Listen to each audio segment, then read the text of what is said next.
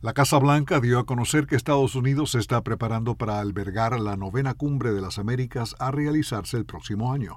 Se trata de la primera vez que Estados Unidos es sede de la reunión de jefes de Estado de todo el continente desde la cumbre inaugural en la ciudad de Miami en 1994. En 2018, el presidente Donald Trump canceló el que habría sido su primer viaje oficial a América Latina para asistir a la cumbre de las Américas en Lima, Perú. El entonces vicepresidente Mike Pence encabezó la delegación estadounidense a la cumbre. La Casa Blanca no ha dicho en qué ciudad se realizará el encuentro. Cada cumbre se centra en un área crítica de cooperación que todos los países de las Américas pueden apoyar y permite que la región en su conjunto trabaje en temas como aumentar la competitividad económica, catalizar el desarrollo, mejorar el acceso a la energía y la tecnología de las comunicaciones, fortalecer la seguridad regional, luchar contra el tráfico humano y promover la democracia y los derechos humanos. Grupos indígenas y sindicales han participado en cumbres paralelas cada vez que se realiza un encuentro.